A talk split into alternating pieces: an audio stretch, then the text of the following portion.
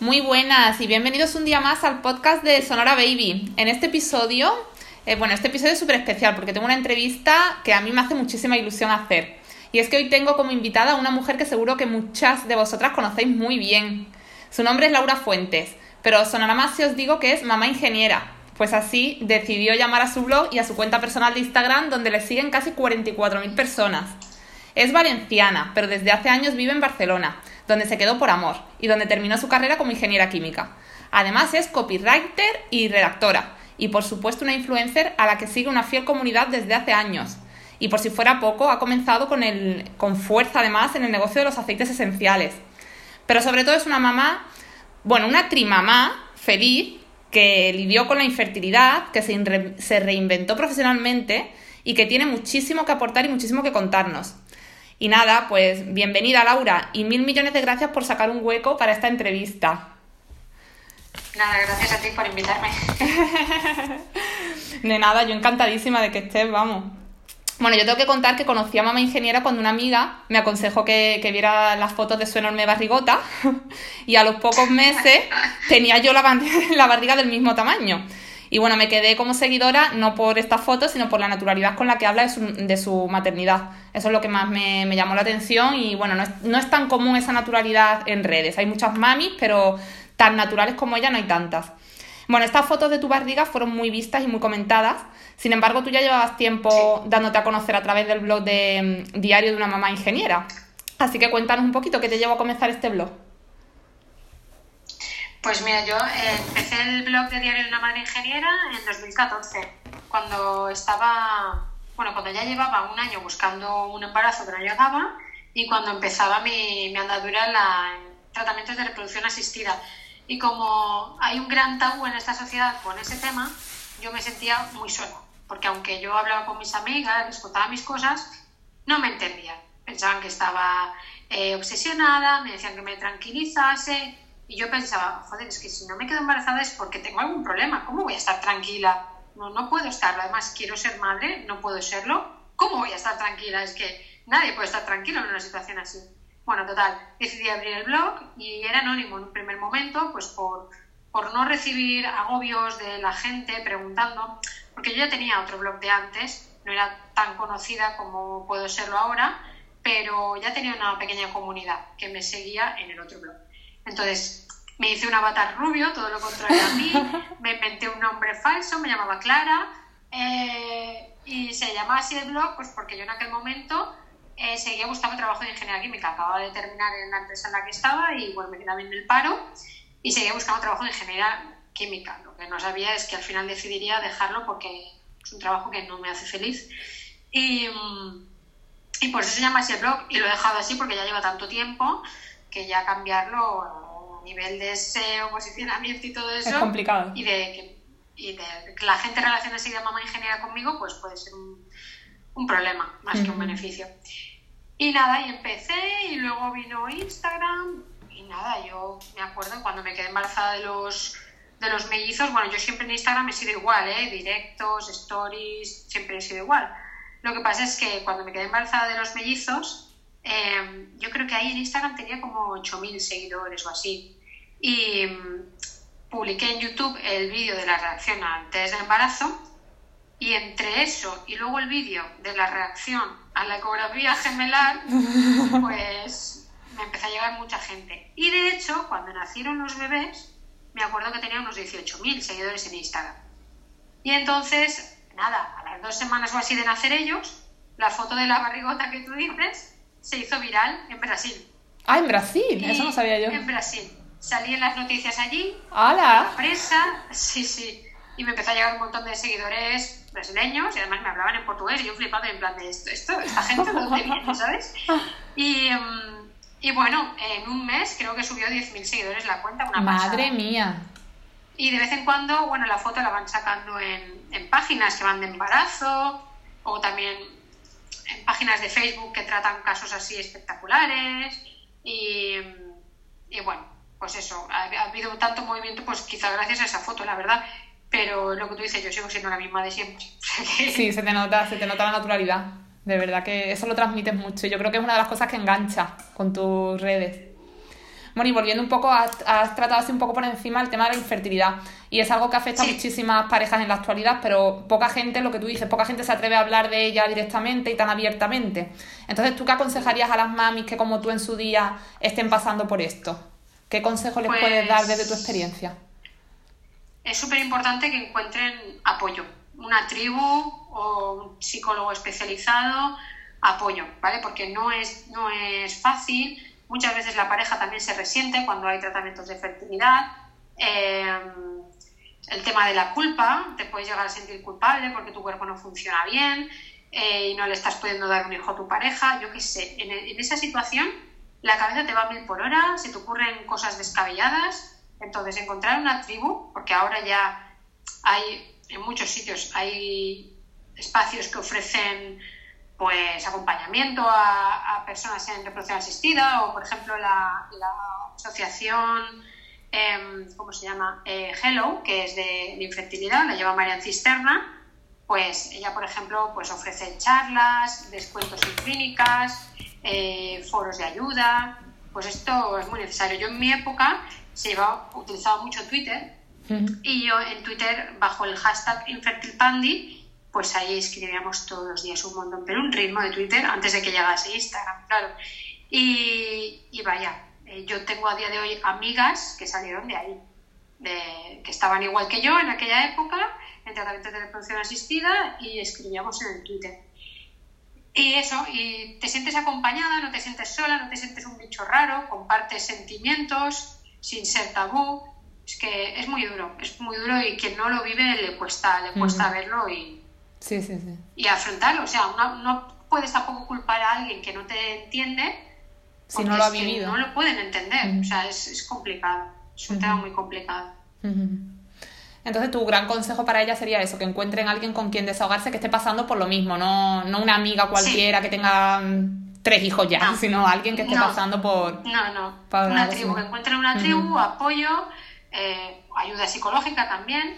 ¿Las clínicas? Sí que fui a no, te iba a decir que las clínicas ofrecen ayuda psicológica o no, o estoy equivocada. Las clínicas donde vas a hacer los tratamientos deberían, por lo menos, ¿no? Ofrecer también. Deberían, deberían, pero no todas lo hacen. Algunas va incluido en el precio del tratamiento, otras va aparte, y claro, dices, como la pasta que me cuesta ya el tratamiento, encima gastarme pasta en un psicólogo, pues como que al final tienes que priorizar. O sea, si quiero un hijo, ¿en qué me debo gastar el dinero, no? ¿En el tratamiento o en el psicólogo? pues dices, pues me voy al tratamiento pero muchas sí que va incluido. Entonces yo supe que mi psicóloga iba a incluir mi tratamiento hacia el final. Nadie me lo dijo ah. antes tampoco. Y fui, fui, la verdad es que no, no, me, no me ayudó mucho, pero porque yo estaba como muy, muy hundida, muy en el pozo, te digo, y salí de allí diciendo, sí, me parece muy bien todo lo que me has contado, pero tú no sabes por lo que yo estoy pasando, ¿sabes? Me sentía como que ni un psicólogo tenía derecho a decirme cómo yo me tenía que sentir si esa persona no sabía lo que yo estaba sintiendo. Sí, sí, sí. Entonces, por eso digo que mm, te vas a sentir mucho mejor cuando con quien hablas, quien te apoya, es una persona que también ha pasado por lo mismo. Entonces te iba a preguntar, la siguiente pregunta que te iba a hacer era qué era, qué es lo más duro del proceso de fecundación y, todo el proceso este, pero yo bueno ya me lo has contestado, que es psicológicamente, ¿no? El, la culpa, todo esto bueno, es, la incertidumbre, lo más difícil es la incertidumbre, porque no sabes, alguna vez serás madre. Claro. Está muy bien tener esperanza y todo lo que tú quieras, pero la realidad es que no sabes, alguna vez serás madre. Y tienes que ir haciendo cosas sin saber dónde está el límite. Si a ti te dicen, no, cuando hagas tres FIPS ya te quedarás embarazada. Pues dices, bueno, pues me lo tomo con tranquilidad por el camino, ¿no? Sí. Pero tú no lo sabes si lo vas a conseguir ni cuándo. Y es para mí lo más difícil, la incertidumbre. Claro, que va pasando el tiempo y tú no sabes realmente si al final lo vas a conseguir, pese a todo lo, que estás pasando, claro, a todo el tratamiento. Exacto, exacto, porque mucha gente se piensa que vas a una clínica, pagas y ya tienes un embarazo, y no es para nada así. Hay mucha gente que después de muchos intentos decide que, hasta aquí y se queda sin tener hijos. y ya está. Sí, sí, También, claro, el nivel económico también influye, eh, evidentemente, claro, cuanto más intentes, más, más caro te sale. Exacto.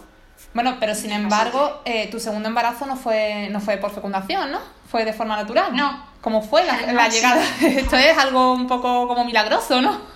Sí, fue un milagro total porque yo, mira, yo le daba el pecho a mi, a mi hijo mayor todavía. Sí. Entonces fuimos a la clínica para la búsqueda del hermanito porque Yo mi problema es eh, fallo ovárico prematuro y, y, baja reserva ovárica. O sea, yo cuando hice la primera cita me dijeron que, que estoy rozando la menopausia. Y, y ¿Con cuántos años? Te O sea, ¿con cuántos años era como que estabas rozando la menopausia? ¿Cuántos años tenías tú? Es 28, sí, 28 fue cuando me lo dijeron. Claro, entonces yo ya sé que igual a los 40 no llego con regla. Entonces, Joder. había que darse prisa. El tiempo decían, "No jugaba en contra, tiempo, claro. tenemos tiempo". ¿El qué? Que el tiempo jugaba en contra, claro, que eso es Sí, otra, totalmente, otro factor importante. Entonces, em, ¿qué te estaba diciendo? ¿Cuál era la pregunta? Perdona, que es que yo te, había, te he cortado también varias veces. No, que la llegada de, de los Mellis, que fue Ah, como sí. un poco milagrosa, que cómo fue la llegada.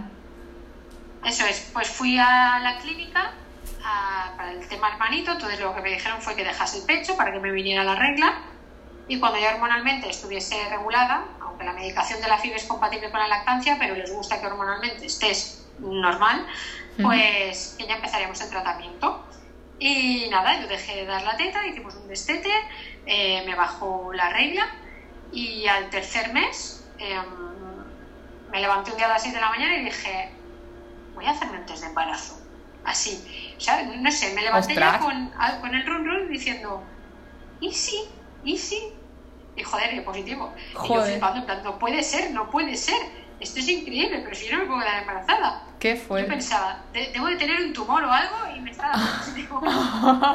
No sé, yo pensaba de todo menos que estaba embarazada. No, se dije a mi marido. Porque te lo hiciste, te lo hiciste tú, so- tú sola, claro, sin, tu, sin habérselo dicho a tu marido. Te hiciste Claro, el test claro, tú por a tu bola.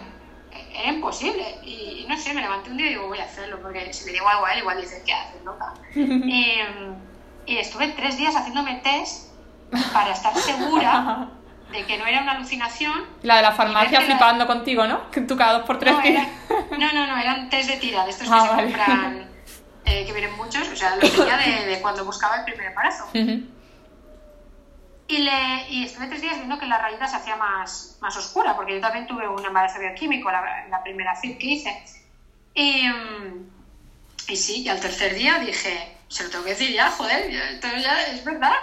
Y le preparé un vídeo, que también lo publiqué en YouTube, eh, que hice, bueno, hice una presentación de fotos, en plan, cada año que habíamos estado juntos, luego otro año, entonces eh, aparecía el mayor de bebé, o sea, yo embarazada, luego el mayor de bebé, luego el mayor más mayor, y ponía el 2018 habrá uno más, claro, uno más, yo no sabía que venían dos.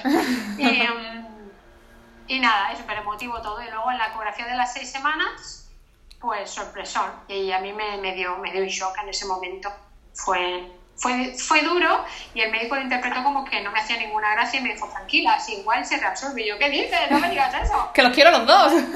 Claro, ahora no quiero los dos. Tú piensas que no voy a tener hijos, ahora mira. Claro. Voy a numerosa. Claro, claro. Fíjate, yo, yo cuando me dijo el, el ginecólogo que lo mismo se reabsorbía uno, mi primer pensamiento, y tengo que ser sincera, aunque suene fatal, pero yo dije, ojalá se reabsorba porque no estoy, o sea, no estaba preparada para dos psicológicamente, era lo que menos me, me podía esperar. Entonces yo sí que pensé, Ya, ya. yo sí que tuve ese pensamiento, ojalá se reabsorba Bueno, y se quede en uno. Pero yo lo pensaba porque cuando se reabsorbe un embrión o algo, puede haber sangrado, puede haber riesgo para el que se quiere quedar. Ujú. Pero a mí me da- yo pensaba más así globalmente, en plan de no, no, no puede sangrar nada, no puede, ¿sabes? Sí, sí, sí, sí, que vayan los dos para adelante y todo acabe bien y ya está. Eso es, sí, sí. Y mm, que bueno, y eh, se me ocurre, y tu, tu marido estaba delante también, ¿no? Cuando o, te- o estabas tú sola. Cuando Sí, te sí, dijeron que venían dos. El vídeo, me, me- yo flipando. Es que no lo he visto ese vídeo, ese vídeo me falta de verlo, tengo que verlo. Pues está, está en YouTube, está en YouTube. Eh, me acariciaba y me decía, tranquila, tranquila. Y yo, tranquila, cabrón. ¿Tú no estás tranquila? No. Pero, pero sí, o sea, fue un, un, un shock y yo estuve como dos o tres días que me echaba, me echaba a llorar cada vez que, que lo pensaba. Decía, es que no puede ser. Y ojo, aún a día de hoy, aún me pregunto si realmente ha pasado porque es que no, me cuesta creerlo. Cuando veo a los niños digo, ¿cómo es posible? Sea, todavía no me lo creo. Pero te estabas a llorar de alegría, ¿no? En tu caso, de que te gustó la noticia, vamos. No, no era alegría, era Agobio. terror. No, terror. En plan de... Claro, de que el embarazo, de que el embarazo fuera El mal, em- claro. El embarazo múltiple es peligroso y si lo pierdo y nunca vuelvo a conseguir otro, porque para mí esto es nuevo. eh, ¿Esto qué significa? ¿Que ya funcionó bien o que ha sido algo puntual, bueno, era como una mezcla de sentimientos. Pero ¿Y, qué fue? ¿Qué, como tal en ese momento no... ¿Qué crees que fue? ¿Es genéticamente que tienes, eh, tienes familia que tenga mellizos o qué crees que...? Eh, no, que me toque a mí directamente no. ¿Fue casualidad y ya está? Sí, casualidad. Ovule doble semestre. bueno, ¿y qué diferencias observas entre tu primer bichito, que así es como tú lo llamas de forma cariñosa al grande, y los mellizos? ¿Cambia mucho el cuento por ser un, de ser un bebé a ser dos bebés? Muchísimo, muchísimo, sobre todo porque eh, llegaron los dos bebés, con, necesitaban muchísima atención, obviamente, como cualquier bebé, pero por dos, y el mayor, pues, con el padre. Yo me sentía súper mal porque lo echaba mucho de menos, como daba pecho a demanda a los bebés, pues no me podía separar de ellos mucho.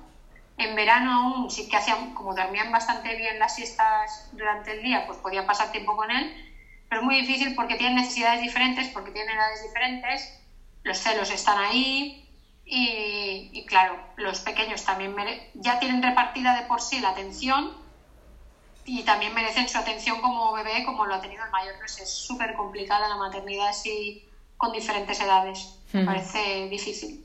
Sí, lo es, lo es. Entonces el mayor tuvo, tuvo celillos, ¿no? ¿Cómo llevaste lo de los celos del mayor? ¿Qué hiciste? ¿Hiciste algún, algún tenéis algún truquillo para, para intentar llevarlo mejor? ¿Hacíais intentar estar a solas cada uno un ratito con el mayor, cosas así? Sí, sí, exclusividad ante todo, eh, integrarle en tareas para que se sienta que él también es importante.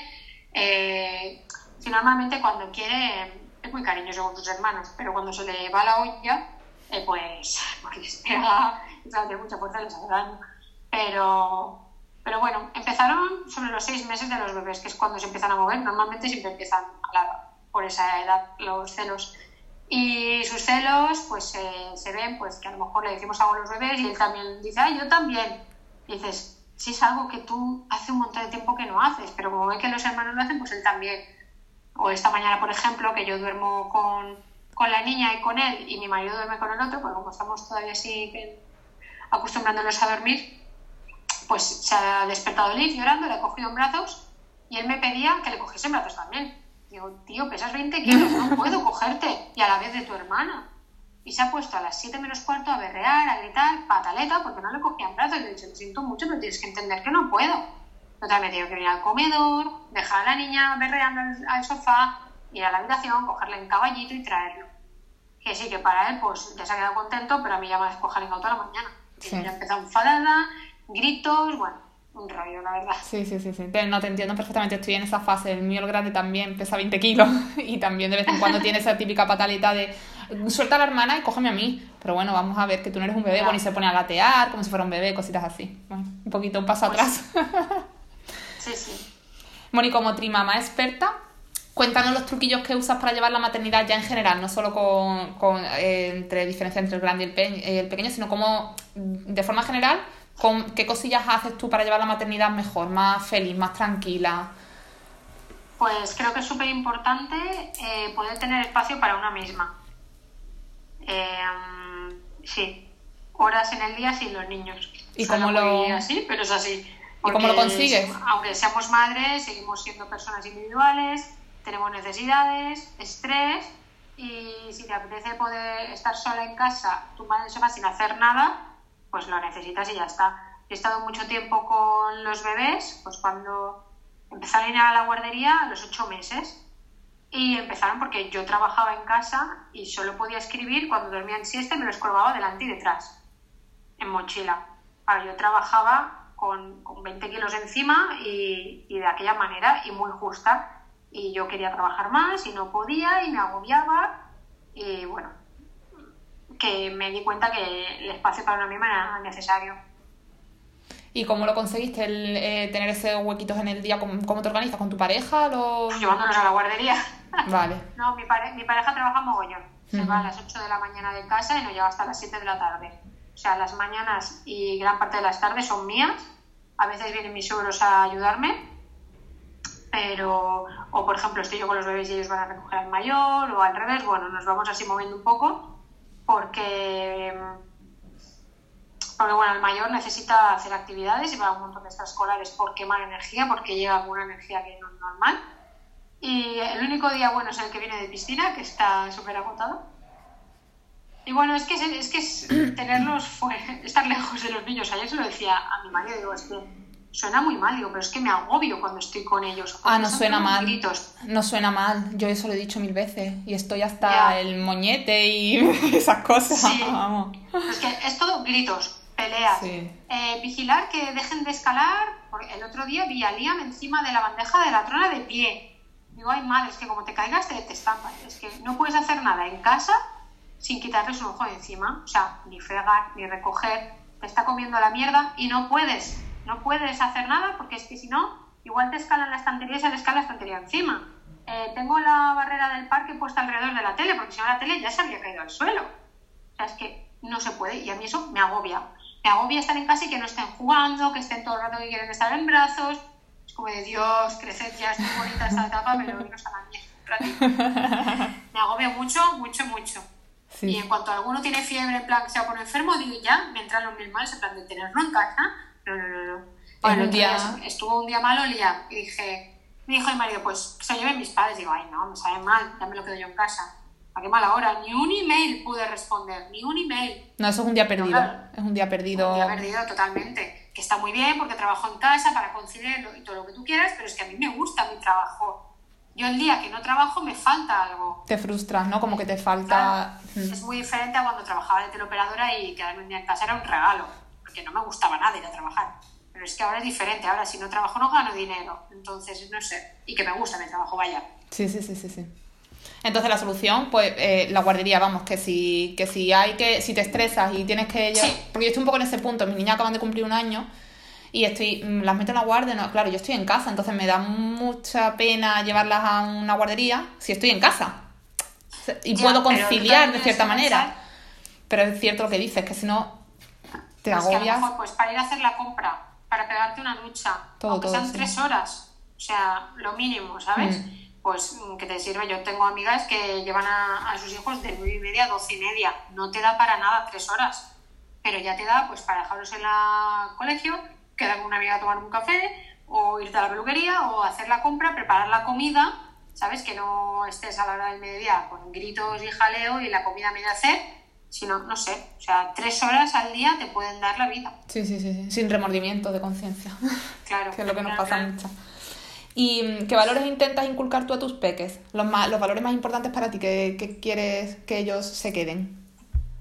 Pues mira, yo intento enseñarles sobre todo lo principal es a expresar sus emociones, porque me parece muy importante eh, el desarrollo de la inteligencia emocional e intento aplicar el máximo posible disciplina positiva, pero no siempre lo consigo, ya te lo digo. O sea, de hecho, empecé muy fuerte con la disciplina positiva y ahora mismo soy incapaz de, llevarlo a cabo por, por, por, cómo se está volviendo el mayor. Y, mm, y bueno, el respeto, el pedir perdón, sobre todo dar, dar ejemplo.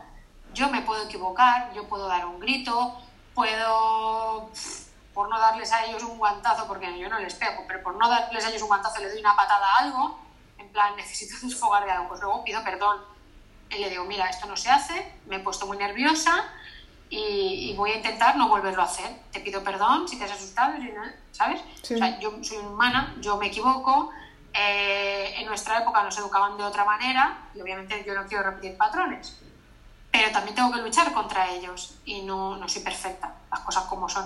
Así que creo que la mejor, lo mejor que les puedo enseñar a mis hijos es que si se equivocan, no pasa nada, siempre y cuando sepan reconocer sus errores y sobre todo pedir perdón.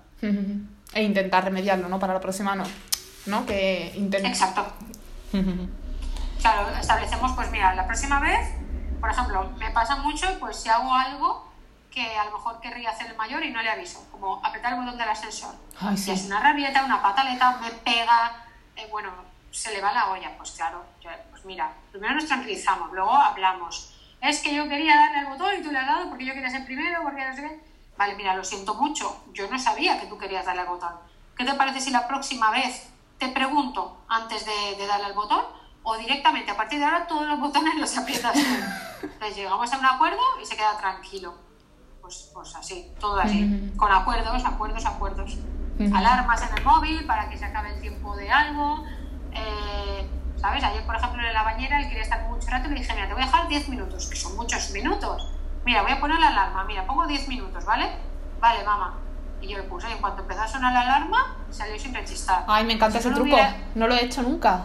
Lo del pues tiempo. tú- claro, él ya sabe los números y reconoce ver el número. Sí, sí, 10, el mío está igual, Pero antes de que con los pequeños, por ejemplo, todavía no he empezado a hacerlo.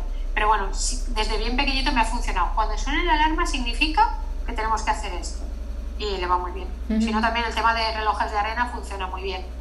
Sí, reloj de arena sí tiene uno que venía con el cepillo de dientes y, y sí, a veces lo hemos usado, pero lo de la alarma, como a él ya de por sí el tema del móvil le llama mucho la atención, creo Claro. que le va, le va a molar nada más que porque sea eso. O sea, que seguro, lo de la alarma no Claro, lo había, claro, no lo había pensado. Sí, sí. Em, ¿Qué es lo más difícil para ti de la maternidad? Lo más duro, lo peor. Lo más duro, mm, la pérdida de conexión con la pareja. La pérdida de conexión con la pareja por todo el tiempo que le tienes que dedicar a los niños. Que- Sí. Bueno, pero supongo que esto será, eh, espero, temporal, ¿no? Cuando crecen, supongo que volverá otra que vez. sí. Espero que sí. Yo me estaba recuperando con Maridina hasta que me quedé embarazada. Sí. O sea que luego además los problemas de suelo pélvico, todo esto es que la maternidad afecta en un montón de áreas de tu vida. Claro, más si son, si son quieras, gemelares. Eres otra persona. Más si son dos, digo, lo del suelo pélvico, sobre todo al ser dos. Ah, sí. Te destroza. Sí, vaya, yo me, te- me tengo que operar, ¿sí? ¿no? ¿Sí? no ¿Te tienes que operar? Sí, Joder. sí, sí. Ni con ejercicios, ni con nada, ¿no? No, tengo una diástasis muy grande, Mm. 5 centímetros. Bueno, pero se puede operar, ¿no? Yo no sabía si, no, o sea, no era algo que Sí, se sí, puede. sí, pues como si fuese pues como una hernia, me parece que te juntan la pared abdominal, te ponen una malla o algo así y luego pues quitarte la piel sobrante, porque claro, yo tengo muchísimo pellejo colgando y me molesta con los pantalones, me lo pellizco a veces. Y luego y estéticamente también. Claro, Estéticamente. entiendo. ¿Qué cosas concretas haces para llevar mejor esas dificultades? O sea, el- el- lo de la, la operación y, y lo de, por ejemplo, que me has comentado de la pareja. ¿Qué hacéis? ¿Ponéis remedio de alguna forma? Por ejemplo, tiempo Bueno, para pues- vosotros o... Todavía no, porque como yo daba el pecho por la noche, no sé, estábamos como muy limitados. Ahora que ya están destetados, ya estamos, tenemos un, ¿cómo se dice? Un smartbox de esos, una cena que nos regalaron cuando nacieron los bebés, una cena para dos en no sé dónde, y, y lo tenemos ahí todavía sin gastar. Porque claro, es que hacer algo nosotros tenemos que repartir muchos niños, entonces también nos sabe mal. Pero ahora que ya duermen por la noche hemos dicho, pues venga, vamos a, a buscar el día que nos podamos ir a cenar, que el mayor se vaya a dormir a casa de mi hermana, o sea, de mi cuñada, y los pequeños pues que vengan aquí mis suegros y se queden con ellos hasta que lleguemos nosotros, por ejemplo. Y, y hacemos algo, e incluso se- eh, pensamos y todo en pasar una noche fuera, pero eso ya me parece como- Locura. sí, sí, mu- mucha aventura dejar los dos niños con tu padre.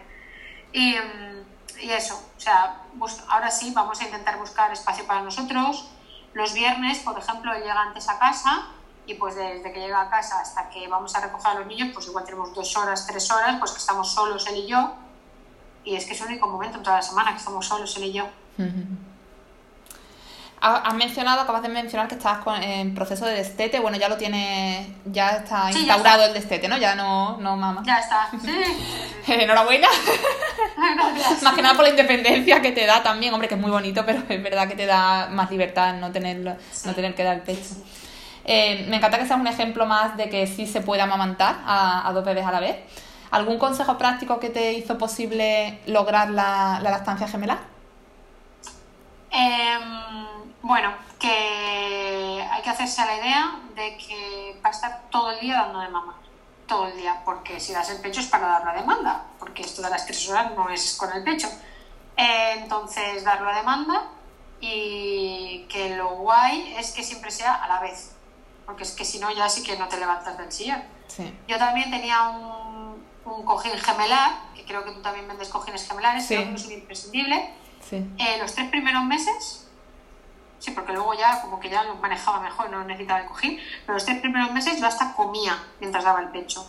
Me acercaban una mesita pequeña delante, de hecho tengo unos stories que salgo comiendo, así con los brazos levantados, y cada niño mamando de una teta y yo comiendo. Eso sí los he Era visto. imposible. Eso sí lo he visto. era, era imposible. Entonces, Si quiere dar el pecho a gemelos o mellizos, es totalmente posible, pero hay que tener en cuenta que tienes que tenerlos siempre enganchados para que la producción sea buena, que a nivel hormonal estés bien, porque mucha gente que no tiene leche es porque tiene un problema de tiroides y esto no lo miran a la buena, a la primera al médico, no sé por qué, directamente te dicen, la suplemento, biberón. Entonces muchas mujeres que quieren dar el pecho sienten que es un fracaso en su maternidad y tampoco es, es plan de ponerse así.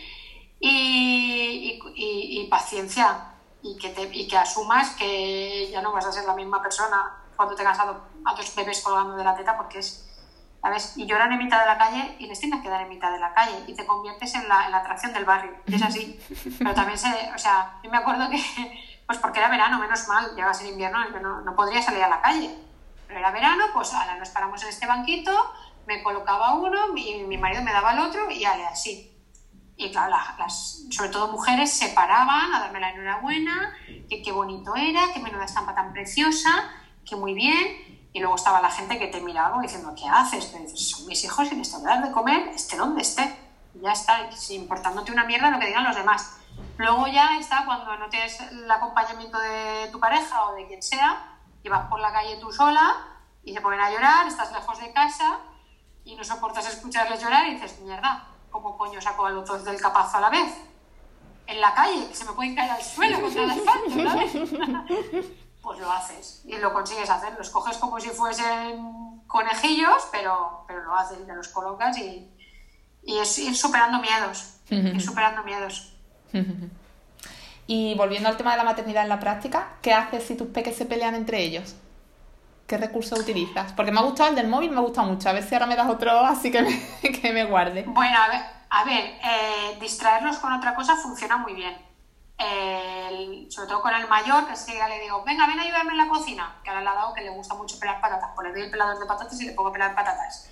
Distraerlos. Pero los pequeños, como es más difícil y entre ellos no entienden, sobre todo el Liz, que va y le estruja la cara al día, me lo llena de arañazos al pobre, eh, primero la separo, la miro muy seria y le digo, eso no se hace, está muy mal, estás haciendo daño y le vas a hacer llorar. Eh, a tu hermano besitos, besitos pasa de mi cara, pues la vuelvo a separar, le doy un juguete, pues intentar distraerlos. Eh, sí, distraerlos con, otras, distraerlos con otras cosas, básicamente, ¿no? sobre todo cuando son tan chiquitos, claro. Sí, sí. ¿Alguna técnica que te funcione con los peques cuando hacen alguna trastada? ¿O eres de las que castigas, riñes, chillas? ¿O te sabes controlar? Si te sabes controlar, bueno, ya nos has dicho que dialogando, ¿no? Por ejemplo, lo de este, el ejemplo del botón del ascensor, es que pues, te paras, dialogas y haces tratos.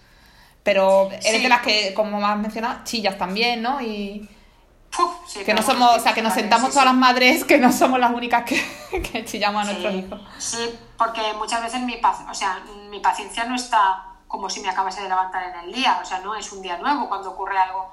Entonces, yo también soy una persona humana y yo también trabajo mucho para gestionar mis emociones, pero si... ¿Qué, me pasó un día? No sé. El mayor se cayó aquí en el sofá porque estaba saltando en el sofá. Eric, por favor, no saltes en el sofá que te puedes caer y te puedes hacer daño. le da igual, le da igual, saltó. En, en el mismo momento ocurrió que veía que yo estaba quitando a Alice de algo que estaba cogiendo de la estantería que ella me estaba de pie en la bandeja de la trona y que el mayor se acababa de caer y había caído con las piernas abiertas con el sillón y se había dado los huevecetes y empezó a chillar. O sea, de repente estaban los tres. En plan, que no sabía a cuál ir, a cuál atender y fue en plan de ¡Vale ya! Era como las siete y media de la mañana. Pero, claro, se quedaron los tres en plan de... Y es que no puede ser, no puedo más, me vais a acabar conmigo. Eh, y nada, ya luego pues fui atendiéndolos uno a uno. A ver, castigar, los castigos no sirven de mucho, porque alguna vez lo he intentado y no sirve de nada. Gritar tampoco, porque se ha reído en mi cara. Pero, pero tú te quedas más tranquila, ¿no? Yo por lo menos cuando grito me desahogo un poco. Sí, claro, me desahogo. Yo, mira, ¿qué quieras que te diga? Prefiero pegar un grito antes que darles un guantazo, porque muchas veces se lo daría. O sea, lo pienso y digo, es que, es que si estuviéramos en los 90, le tiraba así, le giraba la cara no es plan. A mí no me gusta, no me gusta pegar. tampoco sirve de nada. Ni, ni, ni creo que, que, sea motivo de educación. O sea, no es manera de educar a un niño pegándole. O sea, la violencia, eso le enseña que tiene que solucionar las cosas con más violencia.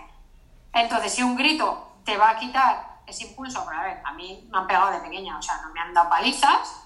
Y fíjate, le quito, le quito le quito importancia, ¿no? No me han pegado palizas, me daban de vez en cuando, pero es grave, es igual de grave que me hayan educado con azotes o con capones o con lo que sea, ¿no? Entonces, claro, a mí me sale pegar. Y, y, y, yo tengo que luchar contra ello, así que si pegar un grito o darle una patada, yo que sea, una pelota que hubo un día que le di una patada a una pelota y le di a la cara. Anda. A mí, no sé cuál. no sé cuál de los tres fue. Que dije, uy, enseguida se me pasó, Pero dije, ay, madre mía, pobrecito, ¿sabes? Sí, sí, no sé si fue Liam, que no estaba haciendo nada, el pobre. El que menos culpa tenía. Le di una patada a la pelota y le di a él. Y yo, ay, perdona, perdona. Y ya se me pasó todo. Pero, joder, es que es muy difícil, ¿eh? es muy difícil. Y en esas situaciones como la que tú has comentado, que están los tres en un momento mmm, caótico, yo siempre pienso, es que me gustaría que alguien me estuviera grabando. Es que es una situación que parece de película, sí. de estos vídeos de, de, risa o de, o de, o de miedo, sí, vamos, porque... Pero es que se dan esas situaciones en las que están los tres a cada cual peor y tú sola, no es que te entiendo perfectamente, vamos. He pensado que ya que la entrevista a Laura Fuentes se alarga más de una hora y media, vamos a dejar aquí la entrevista y vamos a publicar la segunda parte el domingo que viene, si os parece bien. Así que nada, me despido hasta el domingo próximo, cuando continuaremos la entrevista que hice a Laura Fuentes. Continuaremos escuchando todas las cosas interesantes que, que me contó, que fueron muchas. Y, solo desearos muy feliz semana. Hasta el domingo que viene. Y que ya sabéis que me tenéis en sonora barra baja baby en Instagram, también en la web www.sonorababy.com por si queréis contactar conmigo, si queréis eh, preguntarme cualquier cosa o dejarme cualquier tipo de feedback, estaré encantadísima de leeros y de contestaros, porque siempre os contesto, ya lo sabéis. Y por otro lado, también si queréis eh, que este podcast siga adelante, os animo a que os suscribáis y a que compartáis, por favor, si, si, nos estáis escuchando, compartid, por favor, a, vuestros, eh, a vuestro entorno eh, la existencia de este podcast, porque cuanto más seamos, más posibilidades hay de que, de que podamos continuar haciéndolo. Y nada, un besazo enorme.